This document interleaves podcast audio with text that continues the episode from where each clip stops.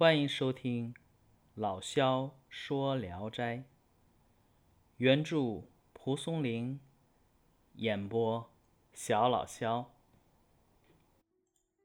今天讲的这一篇名字叫《陆判》。话说陵阳有个书生，名字叫朱尔旦，字小明，他。性格豪爽旷达，不过呢，有些愚笨。学习虽然很努力啊，但还没有什么声名。一天，文社的朋友们呢聚会喝酒，有个人对朱尔旦开玩笑说：“你不是有豪爽的名声吗？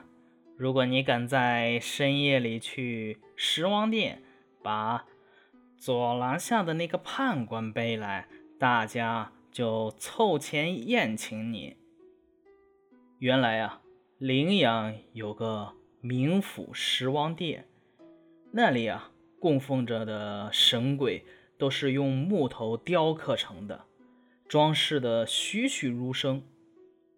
在东边的廊下边啊，摆着一个站立状的判官。他那绿色的脸庞，赤红色的胡须，显得面貌格外的狰狞凶恶。传说夜里啊，常听到两廊下发出拷打审讯的声音。进这里参观的人，往往都觉得毛骨悚然，所以大伙儿啊。借此来为难朱尔旦。朱尔旦听了，笑着起身，径直往十王殿去了。没坐一会儿，就听门外大声叫道：“我请大胡子尊师到了。”众人都忙站起来，顷刻间，朱尔旦背着判官进了屋。把判官摆放在基案上，举起酒杯，一连向判官敬了三杯。大家看判官的样子，吓得哆哆嗦嗦，连坐都坐不稳了。于是啊，急忙请朱二蛋再把判官背回去。朱二蛋又把酒洒在地上。恭敬地向神灵祷告：“弟子刚才轻率无礼，大宗师想必不会见怪吧？我的家离此不远，理应趁着兴致到我家来喝酒。但愿你不要为人鬼异欲所限。”说罢，就背起判官走了。第二天，大家。果然，请朱尔旦宴饮一番。傍晚，朱尔旦喝得半醉回来，酒瘾未能尽兴，便又点亮灯，自斟自饮。忽然，有人掀起帘子走了进来。他抬眼一看，原来是判官。朱尔旦连忙起身说。想来我真是要死到临头了。昨天晚上多有冒犯，今天是来砍头的吧？判官张开长满浓须的大嘴，微笑着说：“不是的，昨天承蒙你盛情邀请，今夜偶然得闲，我是恭敬的来赴你这个达人之约的。”朱尔旦听了非常高兴，拉着判官的衣袖，连忙请判官入座，然后亲自刷洗杯盘，点上烫酒的火。判官说：“天气暖和，可以冷饮。”于是朱尔旦遵命，不再烫酒，把酒瓶子放在桌子上，然后。急忙告诉家人准备菜肴果品。妻子听后非常恐惧，嘱咐丈夫不要再出去了。朱尔旦不听，立等妻子准备妥当以后，便端着出来了。他们你一杯我一盏的喝了起来。朱尔旦这才问起判官的姓名。判官说：“我姓陆。”没有名字。他们又谈起古代的典籍，判官应答如流。朱尔旦又问：“您懂不懂八股文之道啊？”判官说：“美丑好坏都能分辨。阴间读书作文与阳间大略相同。”陆判官的酒量很大，一口气就喝下十大杯。朱尔旦喝了一天的酒，这个时候啊，醉的身子都挺不住了，趴在桌子上酣睡起来。等朱尔旦醒过来，只见灯残昏黄，鬼客已经离去了。从此以后，陆判官每隔两三天就来一次，他俩的交情更加的融洽。有时候啊，抵榻而眠。朱尔旦把文稿拿给陆判官看，陆判官呢就拿起朱笔批改，说写的不好。一天夜晚，朱尔旦喝醉了。先睡去，陆判官仍然自斟自饮。朱尔旦在梦中忽然感到脏腑内啊微微疼痛，醒来睁开眼一看，只见陆判官端坐在床前，正在给他开膛破肚，一条一条的整理肠胃呢。朱尔旦一下子惊呆了，问道：“你我往日无冤，近日无仇，你为何把我杀了呀？”陆判笑着说：“莫怕，我是为你换个聪慧之心。”说着，从容不迫地把肠子放到腹腔里。然后再把腹部缝合上，最后啊，用裹脚布缠在朱尔旦的腰上。手术完毕，看见床上一点血迹也没有，只觉得肚子有些发麻。朱尔旦看见陆判官把一块肉放在桌案上，便问：“那是什么？”陆判官说。这东西就是你的心，看你作文不敏捷，知道你的心窍堵塞不通。刚刚啊，我在阴间，在成千上万的人心中挑出一个聪慧的心给你换上了，留下这个呀，我回去补那个空缺。说着，陆判官站起身。掩上屋门就走了。天亮以后，朱尔旦解开裹脚布，看看伤口，缝合处已经愈合了，只有一条红线痕迹留在那里。从此以后呢，朱尔旦文思大进，凡阅读过的典籍是过目不忘。过了几天。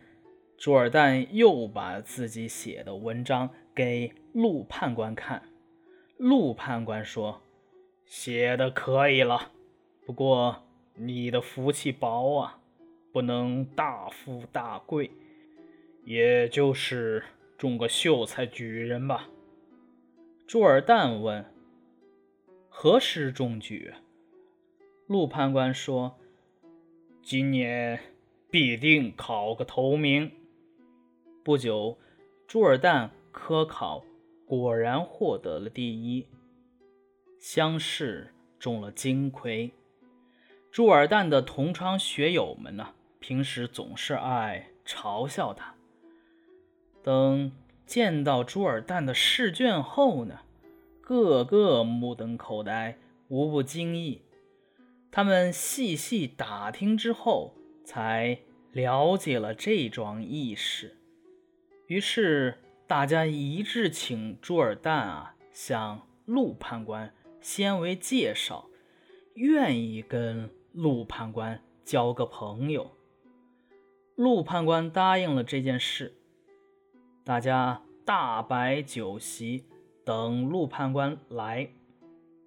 一更初，陆判官来到，只见他红色胡须飘动，两目炯炯发光，犹如电闪。众人见状，茫茫然失魂落魄，吓得是脸无人色，身子发抖，牙齿打颤。时间不长。一个个都退避而去。朱尔旦拉着陆判官回家喝酒，喝到醉醺醺的时候，朱尔旦说：“西长剖胃的事已经受到了很大的恩惠，不过还有一件事也想请您帮忙，不知行不行？”陆判官便请朱尔旦。尽管说出，朱尔旦说道：“心肠可以更换，想必面孔也可以更换吧？我的老婆，也就是我的原配妻子，身子长得还不错，就是头面不怎么好看。我打算麻烦您再施展一下刀斧，可以吗？”陆判官笑着说：“好吧，等我慢慢找机会吧。”过了几天，陆判官半夜里来敲门，朱尔旦急忙起身招呼他进来，拿烛光照去，看见陆判官衣襟中包着一件东西，问是什么。陆判官回答说：“你从前嘱托我办的事，一直很难物色到合适的。刚才正好得到一个美女的头，恭敬的来交差了。”朱尔旦拨开一看，脖颈上的血还湿乎乎的呢。陆判官催促快进入内室。不要惊动了鸡犬。朱尔旦正担心内室的门已经上了栓，陆判官走到，用手一推，门就打开了。他们来到了卧室，见夫人正侧着身子睡觉呢。陆判官把美女头交给朱尔旦抱着，自己从。皮靴中抽出一把锋利的匕首，然后按着夫人的脖子，像切豆腐一样，一用力，脑袋就滚落在枕头旁边。那真是手起刀落，迎刃而解。陆判官急忙从朱尔旦怀中取过美女的头，合在夫人的脖子上。仔细校正了部位，然后一一按奈合拢。完成之后，陆判官把枕头塞在夫人肩侧，叫朱尔旦把夫人原来的头埋在一个僻静的地方，然后就走了。朱尔旦的妻子一觉醒来，觉得脖子。微微发麻，脸也干涩不平，用手一搓，掉下一些血痂来，非常的害怕，忙叫丫鬟打洗脸水来。丫鬟进来一见夫人脸上血迹斑斑，差点吓昏过去。夫人用手洗脸，满盆水变成了红色。当她抬起头来，已然是面目全非。丫鬟一看，又是一阵惊怕。夫人拿过镜子自己来照，惊愕万分，不知道出了什么变故。这时，朱尔旦进了屋，把事情经过告诉了夫人。他仔细端详着夫人，只见长眉延伸到鬓发，面颊上显出一对酒窝，简直像个画里的美人儿。解开他的衣领验视，果然颈端有一圈红线痕，线痕上肉色截然不同。早先吴世玉有个女儿，长得十分美丽，先后定了两家婚事，都是没能过门，丈夫就死了，所以十九岁了。还没有嫁出去。正月十五元宵节那天，他去逛十王殿。当时游人杂乱，其中有个无赖看中了她的美色，便暗中探明了她的居处，趁夜黑人稀，爬梯子跳进了他家的院墙。无赖在小姐寝室门口挖洞钻进去，先在小姐床边杀死一个小丫鬟，接着逼迫小姐想要强奸。小姐拼命抗拒，大声呼喊，无赖急眼了，把小姐也杀了。吴夫人隐约听到喧闹声，叫丫鬟前往查看。丫鬟看到尸首后，惊恐万分。这时，全家上下都惊动起来。大家把小姐的尸体停放在厅堂上，把头安在脖颈旁。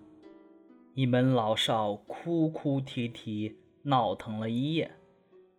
等到清晨，揭开覆盖小姐尸首的被单，发现身子还在，而脑袋却没有了。